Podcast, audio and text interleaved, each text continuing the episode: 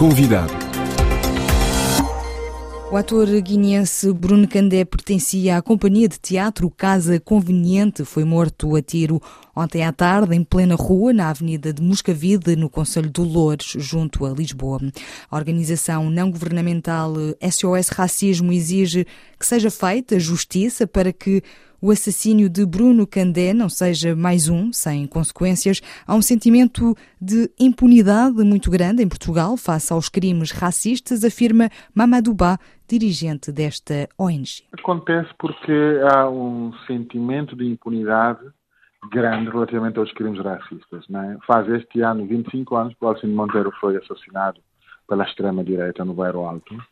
E o que leva as pessoas a acreditarem que podem tirar a vida a uma pessoa negra, a uma pessoa racializada, com a desfaçatez com que o fazem, eh, é porque sentem-se de alguma forma alavancadas eh, numa impunidade que graça e numa legitimação do racismo do ponto de vista do imaginário coletivo. Não é? Portugal é uma sociedade que tem gravíssimos problemas de racismo e as pessoas não querem enfrentar uh, esta questão. Há uma tendência generalizada da negação do racismo, inclusive por parte de pessoas com responsabilidades altíssimas. Nós tivemos o presidente do PSD a dizer que não há racismo em Portugal, o que faz crescer o racismo é, são as manifestações antirracistas. Tivemos o líder do PCP a dizer que não há racismo em Portugal. Tivemos o André Ventura, que é o único deputado de extrema-direita racista nos últimos 45 anos de democracia, que fez uma manifestação racista a dizer que Portugal não era racista.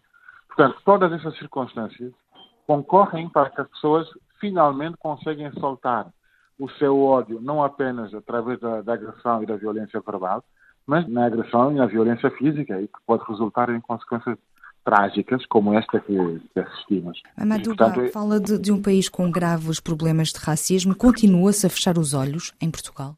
Absolutamente. Nós temos, eh, a maioria da sociedade, um profundo estado de negação da gravidade, da existência do racismo, da sua, da sua gravidade e da gravidade das suas consequências. E temos ainda, eh, como agravante, dirigentes políticos com responsabilidades de governar a sociedade e de implementar políticas de igualdade que negam a existência do racismo. Isto aumenta a probabilidade da sua expansão e da sua expressão de uma forma mais trágica, como aquela que vimos ontem. E enquanto não se fizer nada, enquanto não houver esta consciência, esta vontade política da, da, da elite política, da classe política, do sistema político em enfrentar o racismo, nós continuaremos, infelizmente, a ter que nos enfrentarmos com dramas racistas que podem tirar a vida às pessoas apenas porque são negras ou porque são ciganas ou porque são migrantes. E isto é uma ameaça para a nossa própria democracia, porque não é possível nós acharmos que é sustentável termos um sociedade em que as pessoas são, são, são vitimadas, são, são assassinadas, são mortas apenas pela sua cor da pele. É por isso que o SOS Racismo exige hoje justiça e considera que este é um crime com motivações de ódio racial solicita também que este assassínio de Bruno Candé Marques não seja mais um uh, sem uh, consequências e uh, citava e referia precisamente a morte de Alcino Monteiro há 25 anos. Esta já... situação não pode passar em branco. É não pode passar em branco e nós já tivemos vários casos de assassinatos de pessoas negras, algumas inclusive nas mãos da polícia, sem que daí resultasse uma única consequência, uma única condenação por ato racista. Ora, eh, enquanto imperar a impunidade, enquanto a justiça não for capaz de ter mão pesada contra os racistas, seja qual for a natureza do crime racista, e ainda para mais quando se trata de um crime de homicídio qualificado, que é premeditado, nós estamos mal parrados, não é?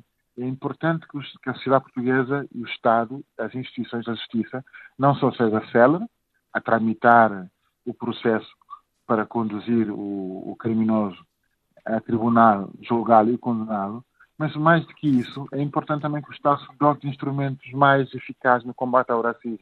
Nós não exemplo? podemos continuar a ter uh, racismo por conta da ordenação. Tem que haver um crime específico contra o racismo. O racismo tem que ser crime. As pessoas não, não podem continuar assim. Não pode, não pode, não pode.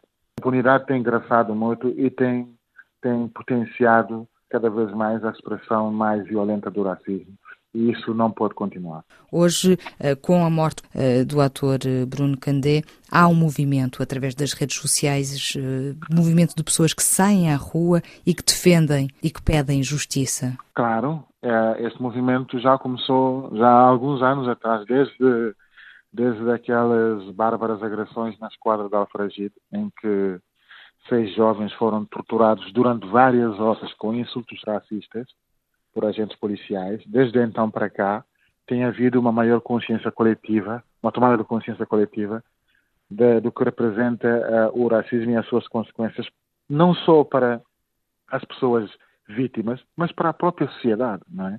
Porque é, é uma forma de nós focarmos na democracia se continuarmos a tolerar que as pessoas são maltratadas, violentadas apenas porque são negras, porque são diferentes.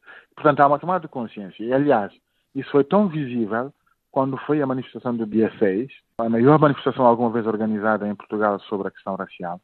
E ela teve uma diversidade impressionante de pessoas do ponto de vista do estatuto social, do ponto de vista da origem étnico-racial, do ponto de vista da filiação partidária. Significa, portanto, que há o resultado das mobilizações em torno do caso da Alfragide, em torno do caso do bairro de Jamaica, em torno do caso do Giovanni, em torno do caso da Cláudia Simões. Todos esses casos ajudaram a aumentar a, a tomada de consciência coletiva de que é importante, é fundamental nos mobilizarmos como sociedade para combater o flagelo do racismo. Declarações de Mamadou Ba, dirigente da organização não governamental portuguesa SOS Racismo.